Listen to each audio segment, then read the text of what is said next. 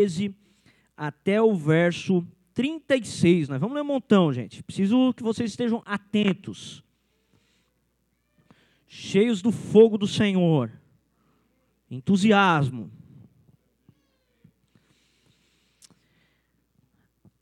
As mamães, assim, ó, não tem problema a criança ficar aqui no culto, tá? Mas se vê que a criança está chorando, a gente tem essa salinha aqui, que aí pode vir, consegue ouvir a palavra, tem local para sentar, tudo tranquilo, tem trocador para as nossas mamães, tá bom? É, vamos lá. João capítulo 3, do verso 13 até o verso 36. Fala assim: Ora, ninguém subiu ao céu senão aquele que, aquele que de lá desceu, a saber, o filho do homem que está no céu. E do modo porque Moisés levantou a serpente no deserto, assim importa que o filho do homem seja levantado, para que todo aquele que nele crê tenha a vida eterna. Porque Deus amou o mundo de tal maneira que deu o seu Filho unigênito para que todo aquele que nele crê não pereça, mas tenha a vida eterna. Porquanto Deus enviou o seu Filho ao mundo, não para que julgasse o mundo, mas para que o mundo fosse salvo por ele. Quem nele crê não é julgado, e o que não crê já está julgado, porquanto não crê no nome do unigênito Filho de Deus. O julgamento é este: que a luz veio ao mundo, e os homens amaram mais as trevas do que a luz, porque as suas obras eram más. Pois todo aquele que pratica o mal aborrece a luz e não se chega para a luz, a fim de não serem arguidas as suas obras. Quem pratica a verdade aproxima-se da luz, a fim de que as suas obras sejam manifestas, porque feitas em Deus. Depois disso, foi Jesus com seus discípulos para a terra da Judéia, e ali permaneceu com eles, eles e batizava. Ora, João estava também batizando em Enom, perto de Salim, Salim, porque havia ali muitas águas, e para lá concorria o povo e era batizado, pois João ainda não tinha sido encarcerado. Ora, entre os discípulos de João é, e um judeu suscitou-se uma contenda com respeito à purificação. E foram ter com João e lhe disseram: Mestre, aquele que estava contigo além do Jordão, do qual tens dado testemunho, está batizando, e todos lhe saem ao encontro. Respondeu-lhe João, respondeu João: O homem não pode receber coisa alguma se do céu não lhe for dada. Vós mesmos sois testemunhas de que eu vos disse: Eu não sou o Cristo, mas fui enviado como seu precursor. O que tem a noiva é o noivo, o amigo do noivo que está presente e o ouve, muito se regozija por causa da voz do noivo, pois esta alegria já se cumpriu em mim convém que ele cresça e que eu diminua. Quem vem das alturas certamente está acima de todos. Quem vem da terra é terreno e fala da terra. Quem veio do céu está acima de todos. E testifica o que tem visto e ouvido. Contudo, ninguém aceita o seu testemunho. Quem, todavia, lhe aceita o testemunho, por sua vez, certifica que Deus é verdadeiro. Pois o enviado de Deus fala as palavras dele, porque Deus não dá o espírito por medida. O Pai ama o Filho e todas as coisas tem confiado às suas mãos. Por isso, quem crê no Filho tem a vida eterna. O que, todavia, se mantém rebelde contra o Filho não verá a vida, mas sobre ele permanece a ira de Deus. Até aqui é o nosso texto, amém? Vamos orar? Pai, obrigado, Senhor, por todo esse tempo que tu já tem nos dado até aqui. Senhor, obrigado pela alegria de podermos ver os nossos filhos, os filhos dos nossos irmãos. Obrigado porque podemos te adorar, Senhor, em espírito e em verdade. Obrigado porque a tua presença tem se manifestado no nosso meio. Obrigado, Senhor, pelo teu amor e pela tua graça, Senhor. Colocamos diante de ti esse momento, o momento em que tua palavra será pregada. Precisamos da unção do teu espírito nessa casa. Precisamos do teu mover. Nada tem o homem se do céu não for dado, como nós lemos aqui, Senhor. Senhor, sem a tua presença, Senhor, serão apenas palavras de de, persuasão, de conhecimento, de sabedoria humana, mas com a tua presença será espírito e vida, Deus. Por isso te pedimos, vivifica a mensagem, dá graça, Senhor, em nome de Jesus, que haja quebrantamento, arrependimento, salvação, conserto nessa noite. Nós oramos em nome de Jesus. Amém e amém. Glória a Deus. Gente, nós acabamos de ler um trecho de um dos textos mais conhecidos da Bíblia. Quando você olha para uma pessoa que não conhece Deus ou não conhece o Evangelho e você fala de João 3, é, você, você sabe que aquela pessoa muitas vezes vai conhecer o verso 16, que fala que Deus amou o mundo de tal maneira que entregou o seu Filho unigênito para que todo aquele que nele cresce não perecesse, mas tivesse a vida eterna. Então a gente está falando de um texto muito conhecido, a gente está falando de um texto muito pregado. Esse texto está contido no Evangelho de João. O Evangelho de João é o único dos evangelhos que não é chamado de sinótico, porque ele não é escrito na ótica dos outros evangelhos. Ele tem uma maneira bem peculiar de ser escrita. João ele era alguém que escreveu para o povo daquela época, combatendo várias heresias. Ele tem uma ideia de destruir os sofismas e as mentiras dos gregos. E ele então está expondo a respeito de quem Jesus é. João fala muito de quem Jesus é. Ele começa o capítulo 1 falando que Jesus é o Verbo de Deus, ele é o próprio Deus encarnado. Ele começa falando que o mundo foi criado por Jesus. Então, João ele está falando a respeito de Jesus, a respeito da divindade de Cristo. Essa é uma marca do Evangelho de João. E no capítulo 3, João ele está falando aqui com um, um, mestre da lei. Até essa parte que nós lemos aqui, depois o discurso muda, mas uma parte do que nós lemos, ele está falando com um homem chamado Nicodemos, e esse Nicodemos era um homem douto, letrado, era um homem conhecedor das escrituras hebraicas, ele conhecia as promessas, ele conhecia os profetas, e Jesus está conversando com ele, ele está falando a respeito é, é, daquilo que é espiritual, do reino de Cristo que é espiritual. Ele está falando de verdades transcendentais. E Nicodemos não está entendendo nada. Nicodemos ele está viajando no que Jesus está falando. A Bíblia fala que Nicodemos olha num certo momento e fala assim: como é que eu vou nascer de novo? Como é que eu vou voltar para o ventre da minha mãe e vou nascer de novo? E Jesus fala: pô, Nicodemos, tu sendo mestre em Israel não compreende o que eu estou falando. O que vai ser quando eu falar das coisas do céu? Se eu falando das da terra, tu já não entende. Então Jesus ele está é, falando com Nicodemos e mostrando para Nicodemos aquilo que era o plano de Deus. Ele está querendo mostrar para Nicodemos que Deus, ele veio para salvar o mundo. Ele veio para trazer vida eterna. Essa é a mensagem que Jesus está querendo trazer para Nicodemos nesse capítulo 3. Ele está querendo mostrar que a proposta do Cristo, a proposta de Jesus é trazer vida eterna. Essa é a proposta do Senhor Jesus. Abre comigo ali o verso 15. Pode botar o verso 14 e o verso 15. Verso 14, verso 15. Pode botar o 14 primeiro. Olha só. Olha só ele falando aqui com Nicodemos ainda. E do modo porque Moisés levantou a serpente no deserto, assim importa que o filho do homem seja levantado. Ele está falando com um mestre da lei, ele está falando com um homem que conhecia o Antigo Testamento, e ele está então dando agora uma, uma alusão de algo do Antigo Testamento. Ele está falando, ô Nicodemos, tu lembra que lá no Antigo Testamento uma serpente de bronze foi levantada no deserto? E nesse episódio, Israel ela estava sendo picada por cobras, ela estava morrendo, né? E aí, de repente, o que, que acontece? Deus dá uma direção para Moisés, manda Moisés levantar uma serpente de bronze, e todo mundo que olhava para aquela serpente de bronze era curado. Então Jesus ele está pegando essa passagem do Antigo Testamento para explicar para Nicodemos o que ele veio fazer. E aí ele fala assim: Ô Nicodemos, do mesmo jeito que a serpente de bronze foi levantada no deserto, assim importa que o filho do homem seja levantado. Jesus já estava falando da cruz, ele já estava falando da morte que ele sofreria na cruz um tempo depois. Então ele está dizendo: olha, do mesmo jeito que aquela serpente foi levantada para as pessoas olharem e serem curadas, importa que o filho do homem também seja levantado na cruz, para que as pessoas olhem e sejam curadas. E aí ele continua no verso 15, olha ali: para que todo que nele crê tenha a vida. Então, a proposta de Jesus para nós é nos dar vida eterna, gente. Essa é a proposta de Jesus. O evangelho é muito simples. O evangelho tem uma simplicidade absurda. Porque Jesus ele olha para Nicodemos, ele fala: Nicodemos, você não está entendendo nada, né? Deixa eu te explicar, eu quero te dar a vida eterna. Ele está mostrando para Nicodemos a simplicidade. Ele está dizendo, Nicodemos, para de tentar criar problema, porque o que eu estou querendo é te salvar. O que eu estou querendo é te dar a vida eterna. O que eu estou querendo é te oferecer uma vida que ela nunca mais terá fim. E é muito louco essa proposta de Jesus, porque os homens buscam a vida eterna de vários modos. A gente vê os homens buscando através do progresso científico, através do progresso da medicina, um jeito de conseguirem viver mais, um jeito de alcançarem uma vida longa na terra. E Jesus ele chega com uma proposta dizendo assim: Eu tenho vida eterna para dar. Eu tenho vida eterna para dar. E como que eu dou essa vida eterna? Eu dou essa vida eterna de maneira graciosa, de maneira benevolente. Eu dou essa vida eterna de maneira simples. Sabe como? Eu vou ser levantado e quem olhar para mim vai ser curado. Então, Jesus ele está expondo a simplicidade do evangelho para Nicodemos. Ele está falando, Nicodemos não precisa tentar enfeitar o negócio. Não precisa tentar dificultar o negócio. Não precisa tentar encontrar empecilho para o negócio. Porque o negócio é muito mais simples do que você imagina, Nicodemos.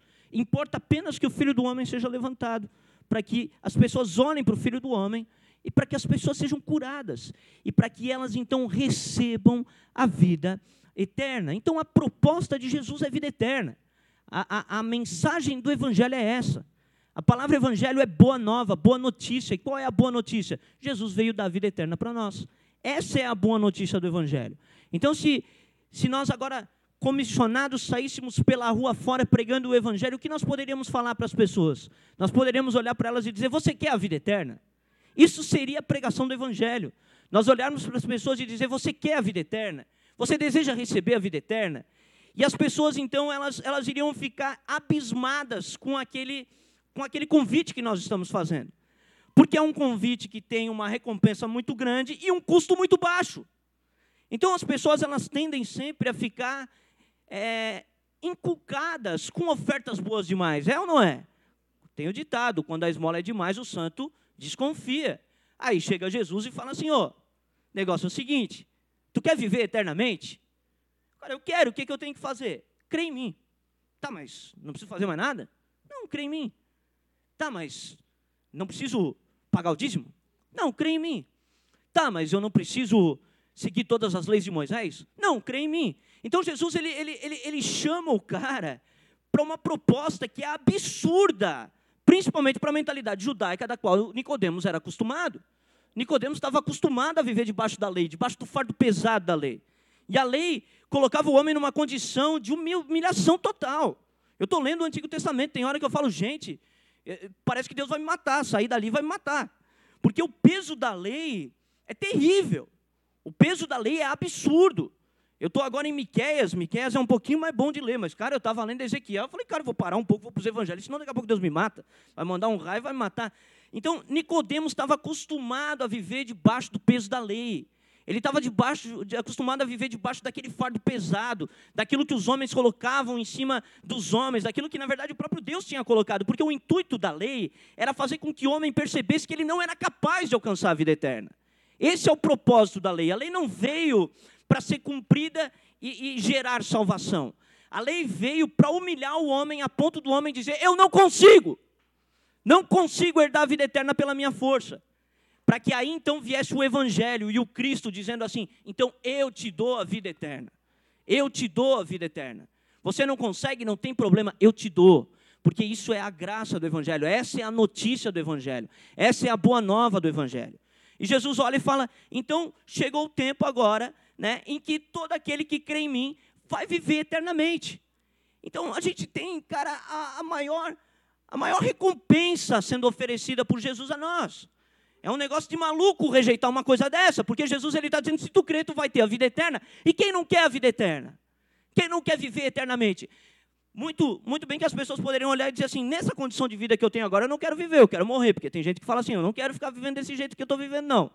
Mas a proposta da vida eterna de Jesus é uma proposta que sobrepuja a vida desse mundo.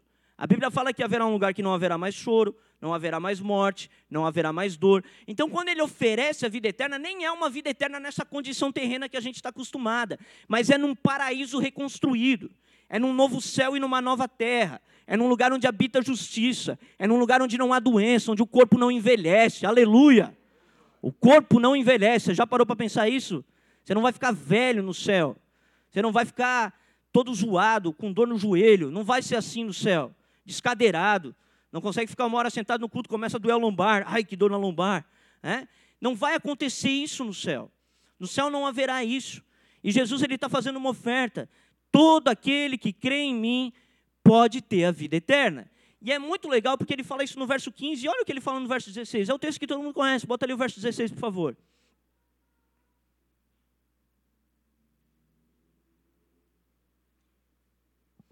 Aí ele fala: Porque Deus amou o mundo de tal maneira que deu seu Filho unigênito para que todo aquele que nele crê não pereça, mas tenha vida eterna. Então ele fala assim no verso 15: Eu vim para dar a vida eterna. No verso 16 ele fala: meu pai já fez a obra. Meu pai já realizou o que é necessário. Porque Deus já amou o mundo. Deus já fez o que era necessário para herdar a vida eterna. Não existe um trabalho dado aos homens para herdar a vida eterna. Não existe um requerimento da parte de Deus aos homens para a vida eterna, a não ser a fé.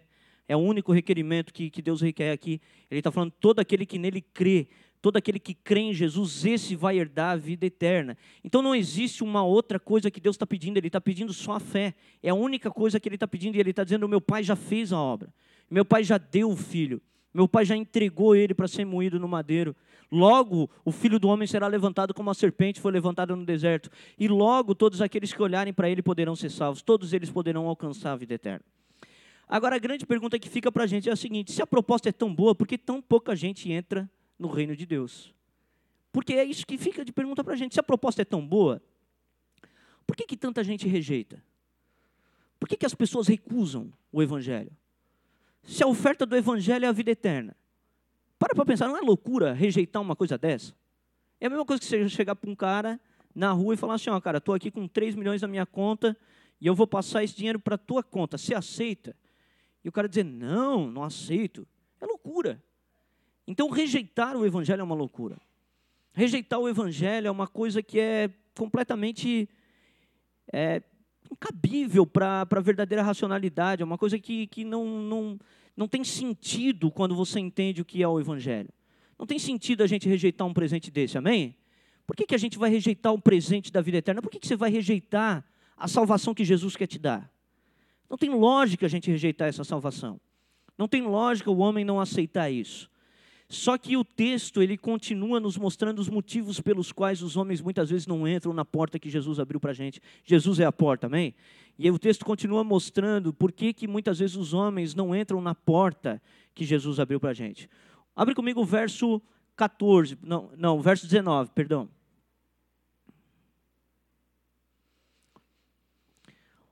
Olha só o que Jesus continua falando. Ele fala assim: porque o julgamento é esse que a luz veio ao mundo e os homens amaram mais as trevas do que a luz, porque as suas obras eram más. Então, olha que loucura isso, cara. Jesus é a luz do mundo. A Bíblia fala que ele veio ao mundo e os seus não o receberam. Então, Jesus é a luz do mundo. E ele vem ao mundo e ele fala assim: Olha, eu estou aqui para te dar a vida eterna. E os homens a vida eterna querem. Mas ele fala assim: para você ter a vida eterna, você vai ter que crer em mim. E Jesus é a própria luz. E a luz, ela tem uma característica. Qual é a característica da luz? A luz, ela expõe, expõe, ela mostra as coisas. Então, sempre que você se aproxima de Jesus, você é exposto por ele. Não exposto publicamente, mas você é exposto por ele. Lembra da mulher samaritana em João capítulo 4, quando Jesus está conversando com ela na beira do poço, e ele olha para ela e fala assim: chama o teu marido. E ela fala assim: não tenho marido. Ele fala: bem dissesse, porque tu já tivesse cinco e o que tu tem agora não é teu. O que, que é isso? É a luz expondo. A luz está mostrando a conduta da vida, como o cara está vivendo até aquele momento. Então, quando Jesus ele chega perto de uma pessoa, Jesus ele expõe para aquela pessoa quem ela é. Lembra de Pedro na pesca miraculosa? Pedro pesca, quando ele volta para o barco, quando ele volta do barco, ele olha para Jesus e ele fala: Te aparta de mim, porque eu sou um homem pecador. Pedro reconheceu o seu pecado no momento que ele foi, é, que ele foi confrontado por Jesus. Por quê? Porque a luz expõe os homens, a luz mostra quem nós somos. Eu me lembro da primeira experiência que eu tive com Jesus, real, verdadeira. Eu me lembro que eu me ajoelhei, eu estava num culto, me ajoelhei na cadeira, era hora do louvor e veio uma presença de Deus forte. E eu me lembro que eu comecei a lembrar dos meus pecados, comecei a lembrar das coisas que eu já tinha praticado, já tinha feito, comecei a lembrar dos meus erros. E eu comecei a chorar porque eu comecei a me sentir muito sujo. Eu falei, meu Deus, eu sou sujo demais, eu sou, eu sou muito imundo. Olha tudo que eu já fiz, tudo que eu já pratiquei. E ao mesmo tempo veio uma voz e falou: Mas Rafa, eu te amo, eu te perdoo e você tem a vida eterna. E aí foi um, uma mescla de sentimentos, porque eu chorava e ria ao mesmo tempo. Eu chorava porque eu era sujo, mas eu sorria porque ele me amava. Então foi uma mescla de sentimentos que eu tive naquele momento. Mas a luz, quando ela chega, ela vai mostrar para nós as nossas verdades, gente. Não tem jeito. A luz ela vai mostrar as nossas verdades. Por mais que o requerimento de Jesus seja apenas a fé, só o fato da luz chegar ela expõe. Não tem jeito. Não tem jeito de você ser confrontado por Jesus e não começar a compreender os teus erros, os teus pecados, as tuas falhas. E aí, Jesus ele fala: o julgamento é esse. Os homens amaram mais as trevas do que a luz, porque as suas obras eram más. Um dos motivos pelo qual os homens rejeitam a vida eterna é porque eles não querem abandonar o seu estilo maligno de vida, o seu estilo pecaminoso de viver. Os homens querem que Jesus vá embora, por quê? Porque eles querem continuar a pecar em paz. Quem é que já teve essa experiência de querer continuar a pecar em paz? Só eu que sou um pecador safado? A experiência de querer continuar a pecar em paz. Então eles não querem Jesus perto, porque se Jesus estiver perto, a luz mostra a minha sujeira. Então eu, eu, eu boto Jesus para longe, por quê? Porque longe eu posso pecar em paz. Longe eu posso ficar em paz. Então ele fala assim: os homens amaram mais as trevas do que a luz. Eles, em vez de desejar o que é santo, justo e bom, eles desejaram o que é feio, o que é mal, o que é pecaminoso. Eles não amaram a luz, eles amaram as trevas.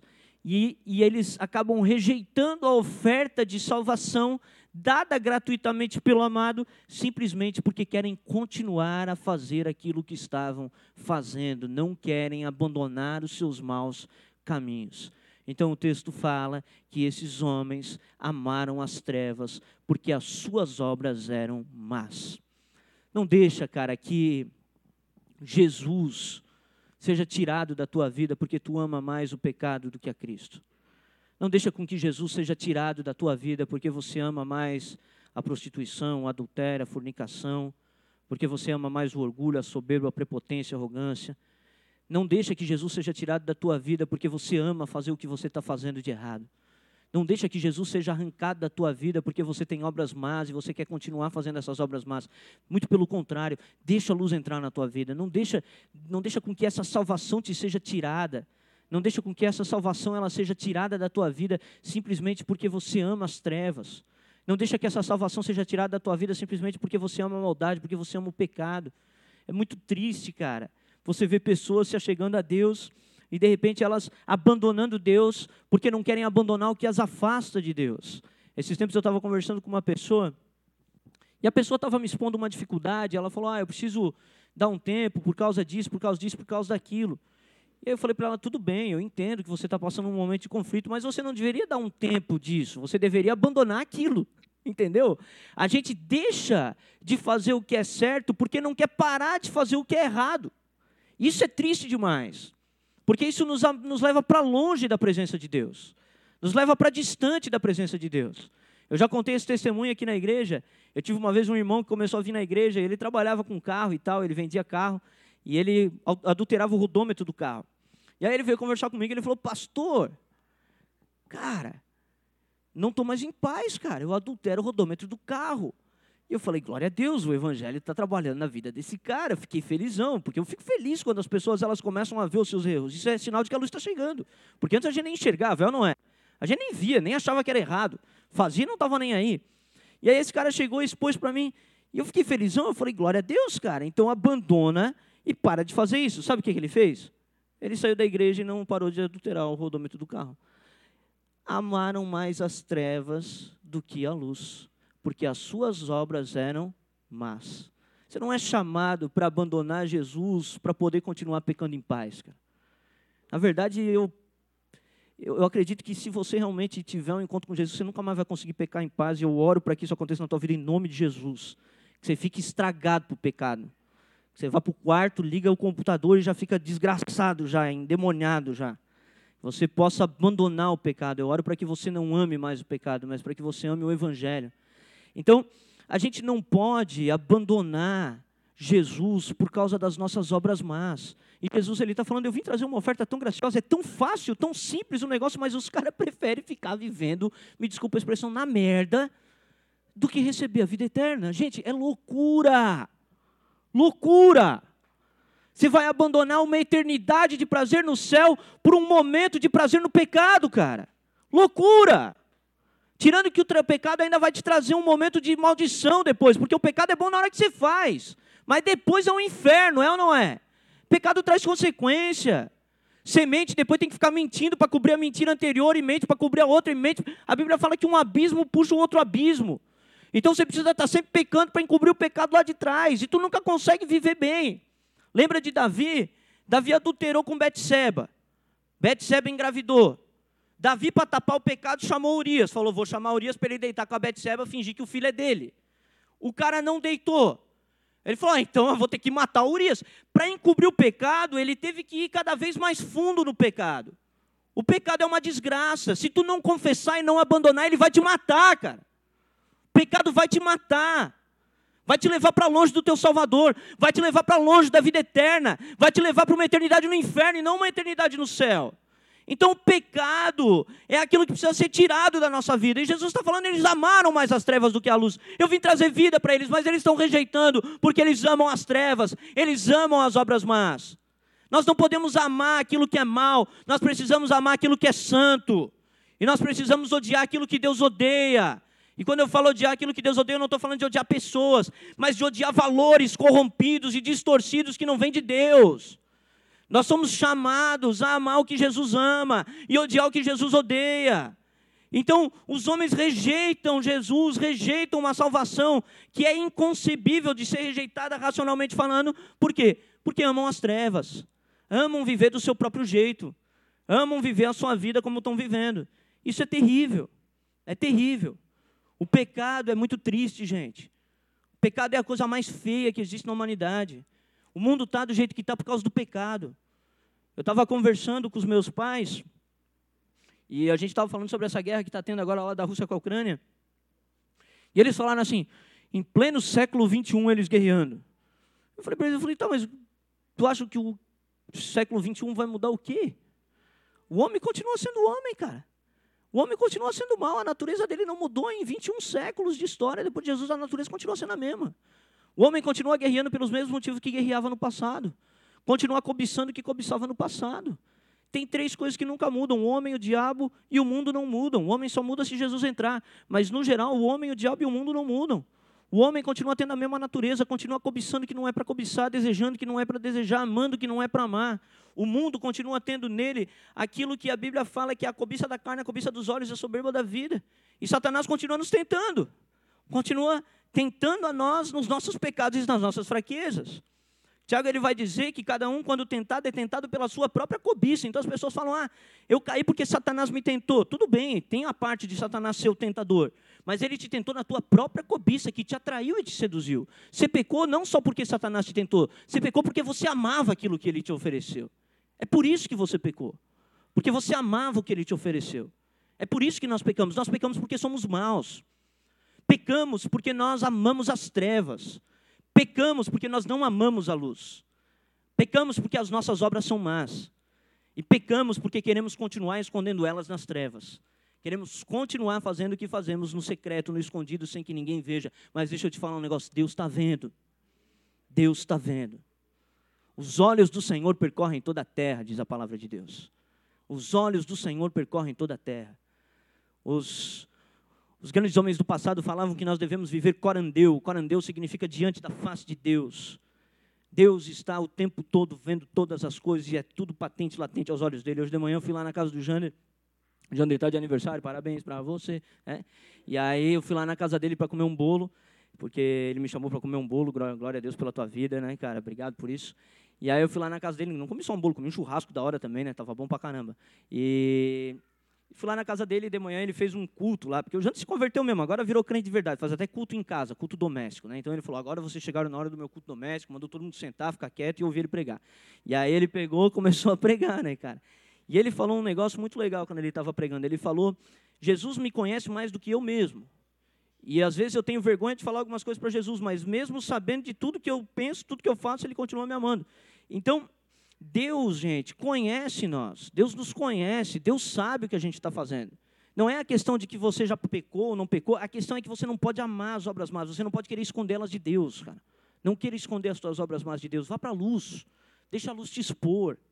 Deixa o evangelho te expor. Aquela mulher samaritana, ela falou assim: Jesus falou, chama teu marido. Não tenho. É, tu já tivesse cinco que tu tem agora não é teu. A mulher veja que tu és profeta. E aí ela tenta mudar a conversa, porque quando a gente é exposto, a gente muda a conversa, né? Daí ela falou, oh, e adoração? Porque os pais lá era para adorar lá não sei onde e tal. Tentou mudar a conversa, mas Jesus chama ela, começa a falar e tal. E aquela mulher, ela não se esconde mais. Ela não está preocupada agora em esconder de Jesus, porque ela viu que Jesus já sabia. Ela fala assim, bom, ele já sabe tudo mesmo, não adianta ficar escondendo meus podres dele. E a Bíblia fala que essa mulher ficou tão impactada, foi para a cidade dela, chamou todo mundo, trouxe todo mundo para ver Jesus e se converteu. Ela trouxe um avivamento sobre aquela região. Por quê? Porque ela entendeu que não adiantava ela querer esconder as suas obras más, esconder as obras nas trevas. Nós não podemos amar as trevas, gente. Não ame as trevas, ame a luz. Vá para a luz. Deixe com que as tuas obras sejam expostas. Confesse os teus pecados. Abandone os teus pecados. A Bíblia fala que aquele que confessa e abandona prospera, encontra misericórdia da parte de Deus. Deus pode prosperar o teu caminho. Abandona o teu pecado. Abandona o que você está fazendo. Corre para Jesus. Não seja como Adão que foge de Deus, corre para Deus. Quando você pecar, não foge de Deus, mas corre para Deus. Vai para Jesus e fala: Jesus, pequei. Pequei, estou aqui. O que, que tu quer de mim? Estou aqui, pecador. E sabe o que ele quer fazer? Ele quer te dar vida eterna. Sendo pecador, cara, não tem problema. O problema é amar as trevas, gente. O problema é amar, o problema é esconder, é viver nas trevas. Esse é o problema. Então, Jesus tem uma oferta graciosa, mas os homens rejeitam por quê? Porque amam as trevas e não amam a luz. Esse é um dos maiores erros que a gente pode cometer. Não fuja da presença de Deus, mas se exponha diante da luz. Eu ia rodar o negócio como se fosse um tablet aqui. É, a outra coisa, gente, abre ali comigo do verso 22 ao verso 30.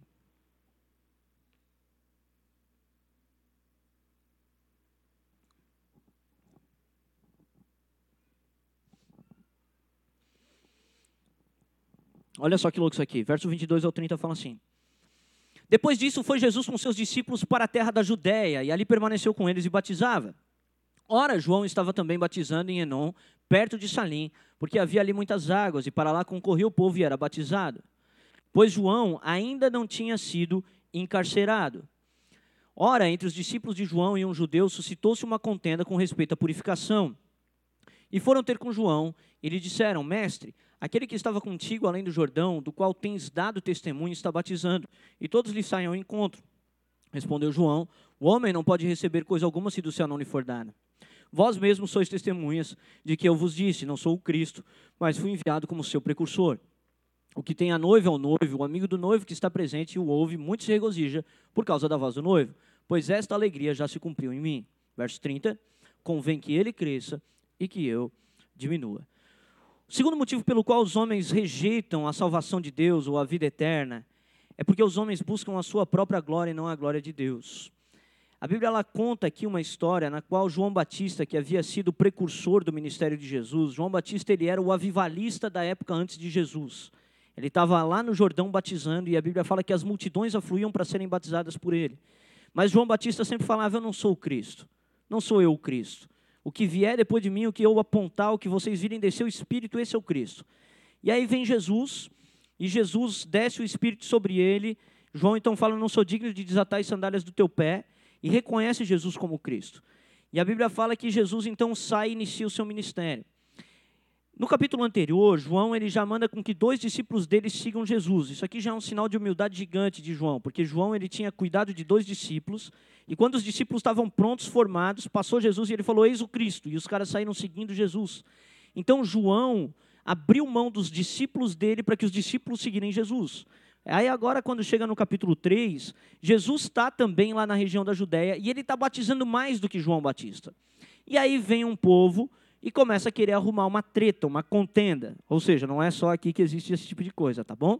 Os caras chegaram, olharam para João Batista e falaram: Você viu que o cara está lá batizando também? Oh, antes de Jesus, tu era um avivalista, tu vai deixar o cara ficar batizando agora, roubando teus discípulos? Tu vai deixar o cara agora ficar aí tomando o teu lugar? Tu vai deixar agora o cara assumir o teu ministério? Ele vai ser maior do que tu agora nesse momento?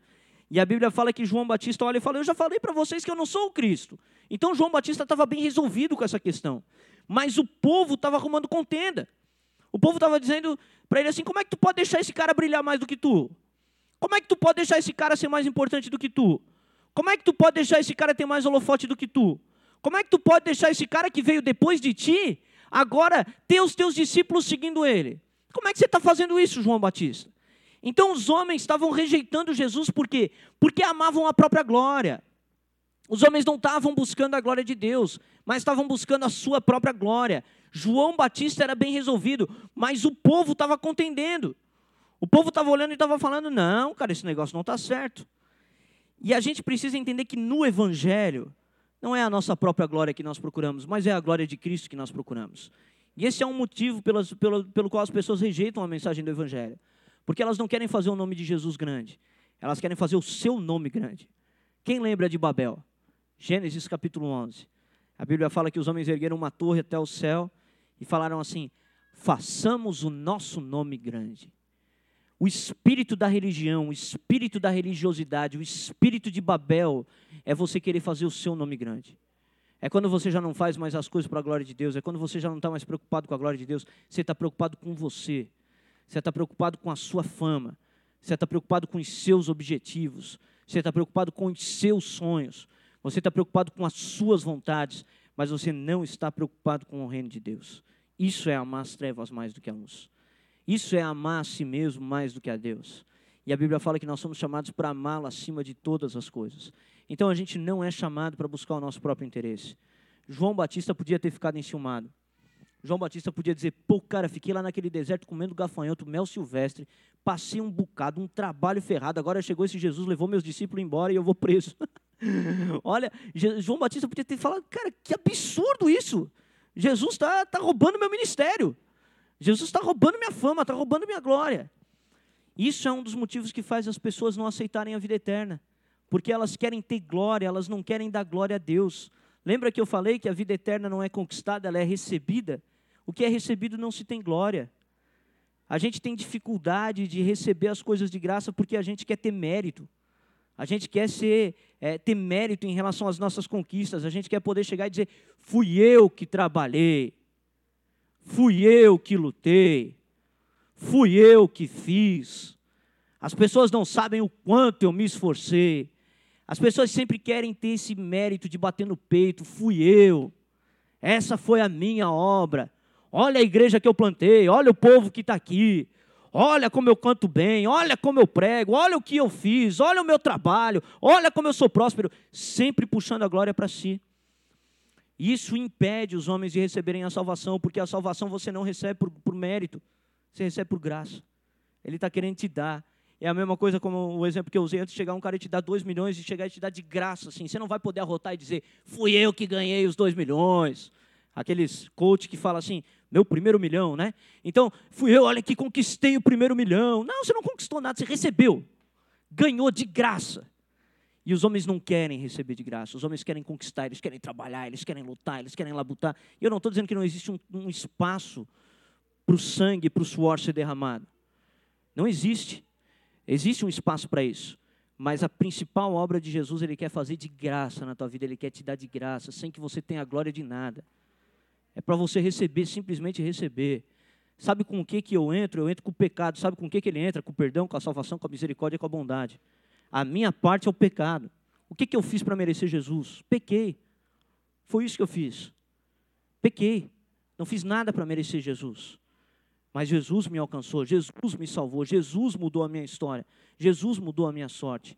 Então os homens buscam a sua própria glória, coisa que João Batista estava bem resolvido. E ele termina ali no verso 18, 19 ali. É, coloca ali para mim o verso 30, na verdade. Convém que ele cresça e que eu diminua. Para para pensar nisso, cara.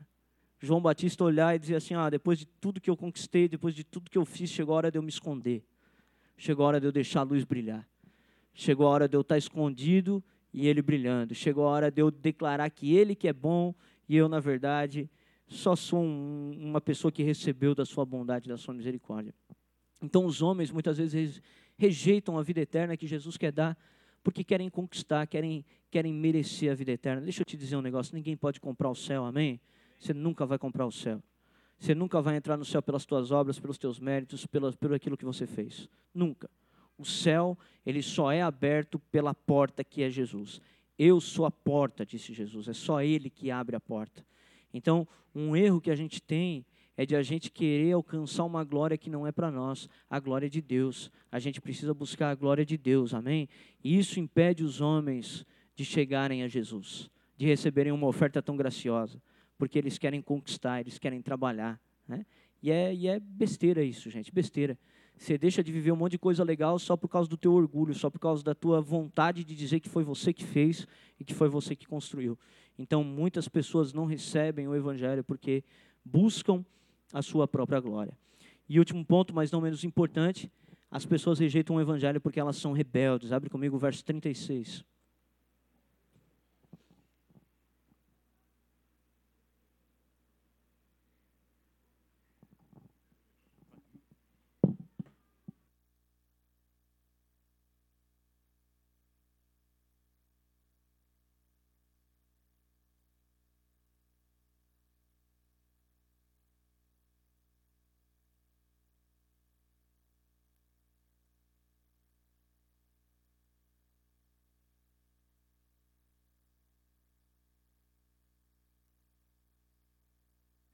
Obrigado, Manuel. E último ponto, mas não menos importante, as pessoas elas rejeitam Jesus porque elas são rebeldes. Olha só. Por isso quem crê no Filho tem a vida eterna. Quem, o que todavia se mantém rebelde contra o Filho não verá a vida, mas a ira de Deus permanece para sempre. Então o que Jesus está falando é o seguinte: ô, vim te dar a vida, ô Jandecão, vim te dar a vida eterna. Você quer? Você tem que crer em mim. E a Bíblia fala que existe os que creem, mas existe os que rejeitam. E o texto fala que aqueles que rejeitam, rejeitam porque se mantêm rebeldes contra o filho. Rebeldes contra o filho. Rebeldia foi o pecado que levou Adão a pecar, Adão e Eva a pecar. Rebeldia é o pecado que faz com que muitas vezes nós não venhamos a nos submeter a Deus. Rebeldia é um pecado terrível. A Bíblia fala que a rebeldia é como um pecado de feitiçaria.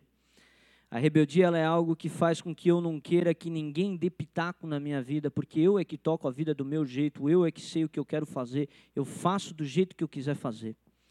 E os homens, desde o momento do jardim do Éden, eles quiseram ter um Deus conforme a sua imagem, não quiseram ter um Deus que os transformasse na imagem desse Deus. Eles quiseram, quiseram ter um Deus conforme a sua imagem. Então as pessoas vão construindo um Deus de acordo com aquilo que é a sua própria vontade. Então tem o Deus do maconheiro, tem o Deus, é, o Deus do cara que é adúltero, tem o Deus do cara que segue uma linha imoral na sexualidade, tem o Deus do cara que ama o dinheiro, tem o Deus e, e começa a ser criado vários deuses falsos. Por quê? Porque eu quero me manter rebelde ao filho. Eu não quero me submeter ao filho, eu não quero me submeter a Deus, eu não quero me submeter àquilo que Deus é, o quem Deus é. Eu não quero que Deus dê pitaco na minha vida. Eu não quero que Deus me mande fazer alguma coisa. Eu não quero que ninguém me mande fazer nada. Quem é que já falou isso? Não gosto que me mande. Quem é que já falou? Eu falo isso para Márcia. Para de me mandar, Márcia. Para de mandar em mim, eu falo. Pelo amor de Deus. É? Então, a gente não gosta. A gente não gosta de, de ser mandado. A gente não gosta de ter gente dando pitaco, de gente opinando. Por quê? Porque a gente, a gente muitas vezes é rebelde. E a rebeldia é terrível, porque a rebeldia ela faz eu viver a minha vida do meu jeito. Eu quero viver a vida do meu jeito. Eu quero que as coisas sejam construídas do meu jeito. E Jesus ele fala então que todo aquele que se mantém rebelde ao filho, esse permanece debaixo da ira de Deus. Então olha que interessante. João 3:16 fala que Deus amou o mundo. Mas João 3:36 fala que Deus está irado contra os rebeldes. Então existe um amor e uma ira de Deus existindo juntas nesse mundo. Existe um amor de Deus sobre aqueles que têm se submetido e se achegado à luz. Aqueles que têm se achegado a Jesus e deixado Jesus expor quem eles são. Aqueles que têm se achegado a Jesus e têm aceitado de Jesus, que Jesus dê para eles a vida eterna e os conduza pelo caminho da salvação. Mas existe também a ira de Deus que está sobre aqueles que dizem não ao Filho de Deus. Aqueles que continuam amando as trevas, aqueles que continuam buscando a sua própria glória, aqueles que continuam rebeldes contra o Filho. Então a gente não é chamado para andar em rebelião, gente. Rebelião é terrível. A gente não é chamado para ser rebelde. Eu fui um cara que eu tive que lutar muito contra a rebeldia. Sempre tive uma raiz muito rebelde.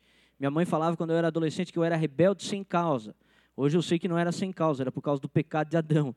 Mas ela falava, tu és um rebelde sem causa. Porque na teoria a gente tinha uma família bem estabelecida, estava tudo certo, e eu era rebelde. Eu já tinha uma rebeldia dentro de mim.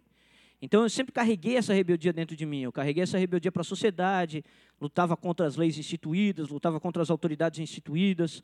Sempre carreguei essa rebeldia dentro de mim. E quando eu me converti ao Senhor Jesus, eu aceitei o jugo que Jesus colocou na minha vida, na minha vida. Mas continuei tendo que lutar contra a rebeldia do meu coração em várias áreas da minha vida.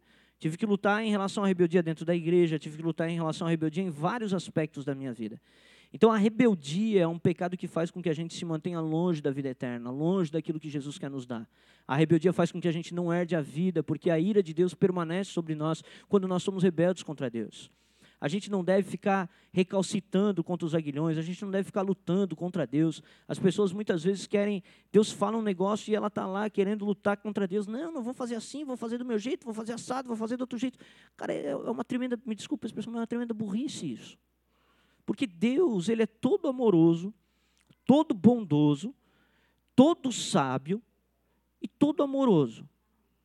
E aí ele fala para ti assim, cara, eu quero que tu faça isso. Você acha que é porque ele não gosta de ti? Você acha que é porque ele quer mandar em ti? Não é porque ele quer mandar em ti. É porque ele te ama e ele conhece o que é melhor para ti. Ele te conhece melhor do que você mesmo se conhece. Ele sabe qual é o caminho que ele tem para a tua vida, ele sabe quais são os planos que ele tem para a tua vida. E a gente fica então lutando contra Deus. Não, não vou aceitar, não vou me submeter, não vou fazer isso, não vou fazer aquilo. E essa rebeldia ela também vai passando para as outras esferas. O cara é rebelde com o pai, rebelde com a mãe, rebelde contra os guias espirituais, rebelde contra isso, rebelde contra aquilo. O cara vai se rebelando contra tudo. O cara é escamado para caramba. Ninguém pode falar um A que o cara já está né, dando, dando, dando coice. Aquele cara cabreiraço, assim. Você fala, ô, oh, faz isso, ô, oh, você está querendo mandar em mim? Não, cara, calma, só pedi para tu fazer isso, só, só isso. Mais nada. Não quer fazer, também não faz, vai embora. Mas o que acontece, gente, é que a rebeldia faz com que a gente se mantenha longe de Deus.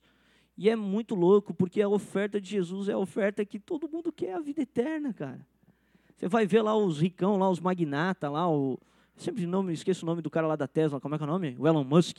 Os caras estão tudo lutando para conseguir a vida eterna, eles estão tudo fazendo estudo científico, estudo disso, estudo daquilo, para tentar alcançar uma longevidade. Eles acreditam no progresso científico para o ser humano viver mais. E, na verdade, isso é tudo uma grande burrice, porque Jesus está falando, eu tenho a vida eterna para dar, seus cabeção.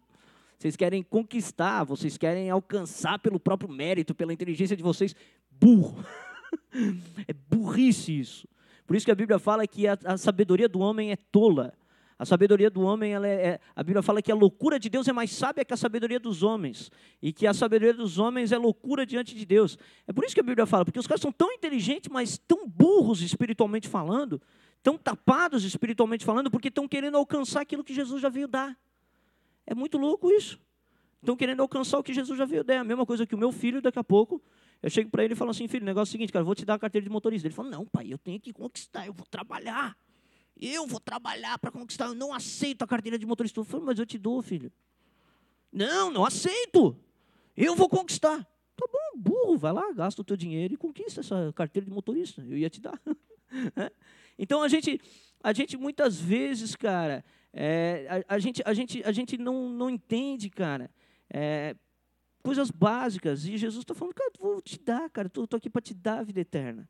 Basta que você me ame, basta que você não ame as trevas, basta que você ame a luz, basta que você realmente, realmente aceite quem Jesus é sobre a tua vida, Ele quer te dar graciosamente essa vida eterna. Basta você deixar Jesus te expor, cara. Basta você deixar a luz vir sobre a tua vida, deixa a luz entrar. Não seja igual morcego que se esconde na noite, cara. A Bíblia fala que nós que somos do dia, os crentes são do dia, amém? A gente não se esconde na noite, na calada da noite a gente anda na luz. A gente brinca quando a galera vem falar que quer namorar, a gente fala, pode namorar debaixo da luz, da luz do Senhor e da luz elétrica, debaixo da luz. Anda debaixo da luz, cara. Deixa a luz do Senhor vir sobre a tua vida, não fuja nela. Não ame as trevas, não seja rebelde ao filho. Não permaneça debaixo da ira de Deus, porque Jesus veio te dar a vida eterna e ele quer te dar ela gratuitamente no amado. Amém? E como é que eu faço para receber essa vida? Crê no Senhor crê nele. Só crê nele. Crê no Senhor para que você possa ser salvo. É isso que ele está requerendo de ti. Deixa a luz dele entrar na tua vida. E depois que ela entrar, começa a seguir ele. Vai andando com ele. Vai seguindo o caminho dele. Vai, vai deixando essa luz cada vez chegar mais profundo no teu coração. Amém? Que a gente possa meditar nessa palavra, que a gente possa lutar contra aquilo que nos separa de Deus. Que a gente não seja aqueles que correm da presença de Deus, mas que nós sejamos aqueles que correm para a presença de Deus. Amém? Gostaria de convidar a ficar de pé, por favor. Gostaria de chamar o louvor aqui à frente.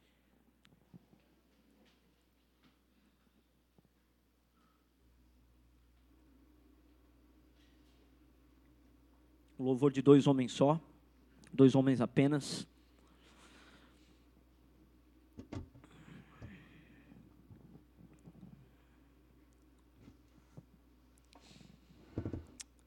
Jesus ele é onipotente e ele é onipresente. A Bíblia fala que ele sonda os nossos corações. A Bíblia fala que os olhos do Senhor percorrem toda a terra. E a Bíblia fala que o Senhor está aqui nessa casa. A Bíblia fala que Ele está em todo lugar, em toda a terra, andando. Sendo desse modo, Ele está aqui nessa casa também. Jesus está visitando a gente nessa, nessa noite. Do mesmo modo que Ele visitou Nicodemos naquele dia. Aquele dia Jesus visitou Nicodemos e começou a expor para Nicodemos verdades espirituais. Nicodemos conhecia muito de verdades naturais, ele conhecia muito de verdades e sabedorias humanas. E talvez você seja alguém que, que conhece um monte de verdades e sabedorias humanas. Talvez você seja um cara até adulto, versátil. Talvez você seja um cara altamente inteligente nos padrões do mundo. Mas Jesus está querendo te apresentar uma simplicidade, um evangelho que é uma loucura para o grego, é uma loucura para aqueles que querem conquistar, para aqueles que querem simplesmente viver a sua vida do seu jeito e ser os seus próprios deuses. O evangelho é uma loucura para esses. Mas Jesus ele está aqui nessa noite, ele está dizendo que ele quer entrar na tua vida, ele quer te dar a vida eterna. E ele está dizendo: deixa, deixa a luz entrar no teu coração, deixa essa luz te invadir, deixa essa luz te tocar. Se esse é o teu caso, cara, se você é alguém que nunca, nunca recebeu Jesus como teu Senhor e Salvador, talvez você não tenha ainda certeza da tua salvação, talvez você não saiba se você vai para o céu. Hoje, se você morrer, se você não sabe se você vai para o céu, você não sabe para onde você vai. Se esse é o teu caso, se hoje você não sabe do teu futuro, não sabe do teu destino, você ainda está incerto em relação a tudo isso. Eu quero te dizer que Jesus quer te dar a vida eterna por graça, Ele quer te dar gratuitamente a vida eterna. Ele quer simplesmente entregar ela na tua mão. Por isso, se esse é o teu caso, se você quer receber a vida eterna, se você quer receber Jesus como teu Senhor e Salvador, local onde você está, levanta tua mão para eu poder te ver. Amém, graças a Deus, amém, graças a Deus, amém, graças a Deus, amém, amém, graças a Deus. Você que levantou sua mão, coloca a tua mão na posição de receber, ou melhor, coloca a tua mão no coração. Eu gostaria de orar por você, eu gostaria de orar pela tua vida, mas antes disso eu gostaria que você orasse comigo, eu gostaria que você repetisse comigo uma oração. Repete comigo assim: Senhor Jesus, eu recebo tudo que tu tens para me dar. Não vou lutar, eu vou receber. Não vou fugir da luz. Não vou me esconder nas trevas. Não vou me rebelar contra ti. Mas vou te aceitar humildemente como meu Senhor e como meu Salvador. Por isso perdoa os meus pecados. Em nome de Jesus. Amém e amém. Glória a Deus.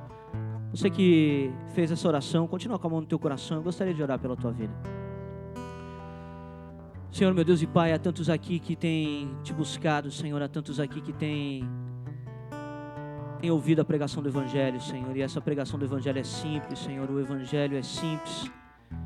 E eu sei que tu quer os alcançar e os tocar, Senhor, é teu desejo, Senhor, salvar os homens, é teu desejo salvar a nós, Senhor, e eu quero te pedir que tu consolide essa obra que tu está fazendo na vida deles. Aqueles que não têm certeza da sua salvação, consolide essa certeza. Ajuda eles a entenderem que não é por nada que eles fazem, mas é pela tua graça e pela tua misericórdia. E eles podem se escorar nessa verdade com a certeza de que eles estão com os pés firmados sobre uma rocha. Tua palavra fala que não há vento ou tempestade que possa abalar a casa firmada na rocha. E a rocha é a certeza que nós temos que Jesus morreu pelos nossos pecados. A rocha é a certeza que nós temos de que o Filho do Homem se entregou por nós, de que Deus amou o mundo de tal modo que entregou o seu Filho, o seu unigênito, para que todo aquele que nele cresce não morresse, mas tivesse vida eterna. Por isso, consolida essa obra na vida dos teus filhos, Senhor. Faz com que, Senhor, as trevas, Senhor, elas sejam dissipadas agora em nome de Jesus. Pois onde, Senhor, a tua luz chega, as trevas têm que bater retirada. Invade a vida deles agora em nome de Jesus. Invade o mais profundo do coração. Começa a trazer à memória situações coisas que tu queres trazer conserto, Deus, em nome de Jesus. Começa a trazer à memória, Senhor, situações que precisam ser ainda corrigidas, Senhor, em nome de Jesus. Senhor, em nome de Jesus, Senhor, que a tua luz invada a vida deles de maneira poderosa e comece, Senhor, a invadir a casa deles também, Senhor, em nome de Jesus. Estabelece o teu reino sobre eles, traz a tua salvação sobre eles. Em nome de Jesus é que nós oramos. Amém e amém. Glória a Deus. Vamos adorar a Deus, vamos adorá-lo.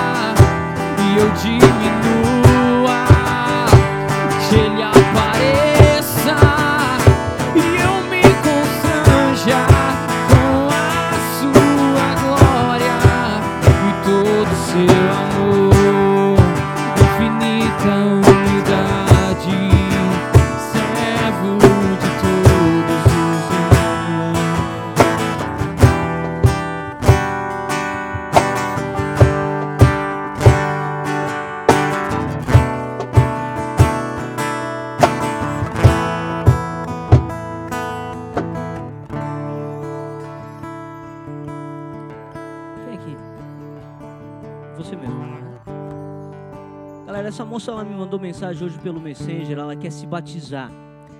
Não tenho como batizar você aqui agora porque eu não tenho uma piscina aqui. Mas eu gostaria de. Essa palavra foi uma palavra bem sobre salvação, bem sobre quem quer receber a vida eterna. Eu gostaria de perguntar se tem mais alguém aqui na igreja que quer se batizar.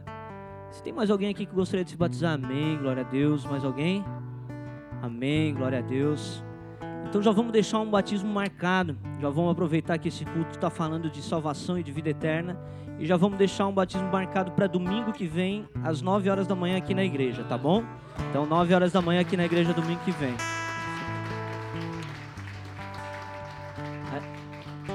A gente ainda vai ver certinho onde a gente vai fazer o batismo, como é que vai ser toda essa questão. Mas queria convidar a galera da igreja, você que faz parte da igreja, você que é líder, você que, que ama Jesus, vem para estar tá nesse momento junto com a gente, com os nossos irmãos, tá bom? Para a gente poder se alegrar com eles, tá? E galera, é isso. Jesus ele quer dar para a gente a vida eterna. É muito mais simples do que a gente acha. Às vezes a gente complica um pouco demais as situações, né? Jesus só quer entrar com a luz dele, ele só quer ser a luz dele, ele quer que, que a gente possa deixar ele entrar na nossa vida.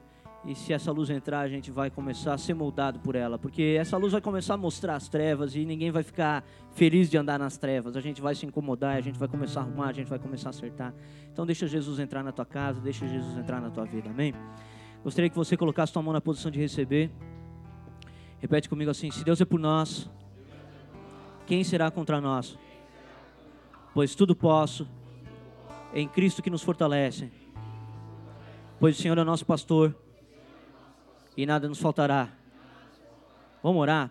Pai nosso que estais no céu, santificado seja o teu nome, venha a nós o teu reino, seja feita a tua vontade, assim na terra como no céu. O pão nosso de cada dia nos dai hoje. Perdoe as nossas dívidas, assim como nós perdoamos aos nossos devedores, e não nos deixes cair em tentação, mas livra-nos do mal, pois teu é o reino, o poder e a glória para sempre. Amém e amém. Galera, que o amor de Deus Pai, que a graça do nosso Senhor Jesus Cristo, que a consolação do Espírito Santo esteja com vocês. E eu lembrei que eu tenho um recado para dar que falhou antes ali, tá? Pessoal do Flame do Teens, galera que tem aí até 22 anos, 23, 24, galera aí dos 25 para baixo, sei lá. Mas a gente, no sábado que vem, a gente vai ter célula do Flame do Tim aqui na igreja, tá? Então esperamos vocês aqui para a gente estar junto.